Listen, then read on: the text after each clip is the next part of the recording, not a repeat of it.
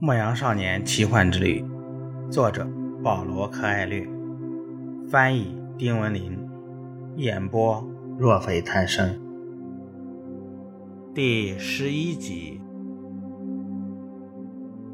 水晶店的老板眼瞅着天放亮了，每天早晨他都会一如既往的感到心烦意乱。他的店铺。在一座山丘的顶部，几乎三十年了，一直在这个地方，很少有人光顾。现在做任何改变都为时已晚。他这辈子唯一的本事就是做水晶生意。过去有一段时间，很多人知道他的商店，有阿拉伯商人，有英国和法国的地质学家。还有口袋里从不缺钱的德国士兵。那年头卖水晶风险很大，他曾盘算着发财，在晚年的时候有美女相伴。然而好景不长，风光不再。整座城市都是这样。修达市发展的更快，超过了丹吉尔。商机随之发生变化，邻居纷纷搬走，山丘上只剩下少数几家店。由于商店太少，很少有人到山坡上来。但是，水晶店老板别无选择。三十年来，他一直靠卖水晶维持生计。现在改弦易辙，为时太晚了。整个上午，他都在望着行人稀少的街道。这种情形已经有些年头了。他甚至熟知每个行人的作息时间。还差几分钟就该吃午饭的时候，一个外国男孩在水晶店的橱窗前停了下来。他的穿着很平常，阅历丰富的水晶店老板认定男孩没钱。老板决定回到店里少等片刻，待那男孩离去后再吃饭。商店门上的一张招贴注明：“这里可以讲好几种语言。”圣地亚哥看到了柜台后面那个男人。如果你愿意，我可以把这些水晶器皿擦干净。”男孩开口道。像现在这副样子，没人愿意买他们。那男人看着圣地亚哥，没说话。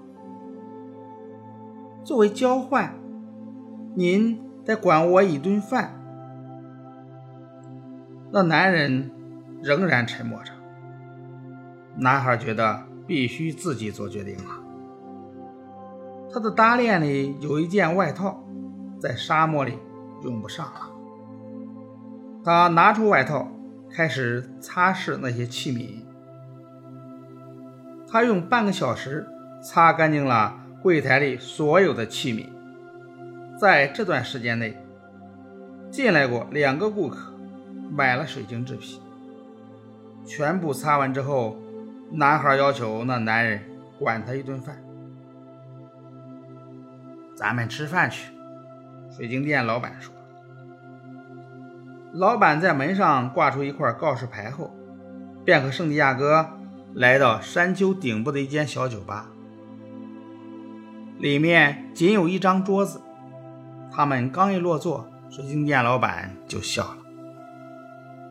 其实什么也不用擦，他说道：“古兰经规定，必须给饥饿的人饭吃。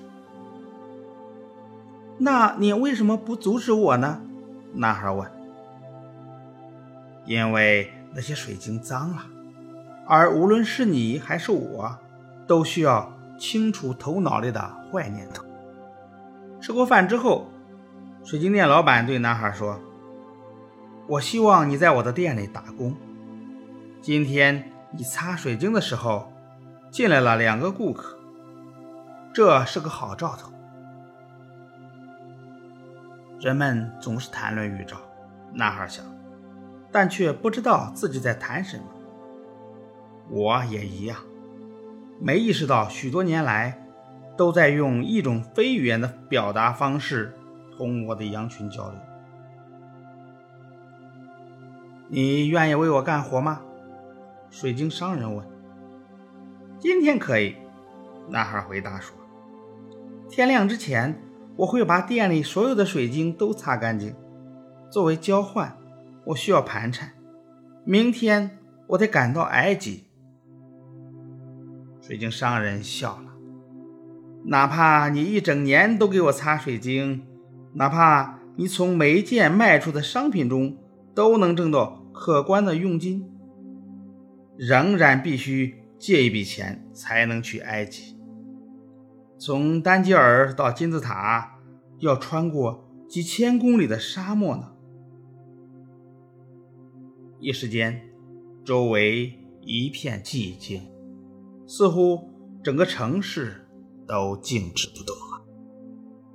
集市里的货摊，商人们的吵闹，爬到清真寺尖塔上诵经的人，剑柄上镶着宝石的漂亮宝剑。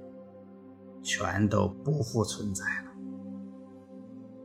希望和冒险，老迈的王和天命，宝藏和金字塔，全都不复存在了。仿佛整个世界都停止了，因为男孩的心已经死了，没有痛苦，没有悲伤。没有失望，只有透过酒吧小门投向外面的失神目光，只有寻死的强烈愿望，只有让一切都在这一刻永远结束的强烈愿望。水晶商人惊恐地看着男孩，上午在男孩身上见到的快乐，突然之间。不见踪影，孩子，我可以给你回家的钱。”水晶商人说。男孩仍旧沉默着。随后，他站起身来，整理了一下衣服，拿起他的搭链。“先生，我将为您打工。”他说。又沉默了一阵之后，他说道。我需要钱，好去买些羊。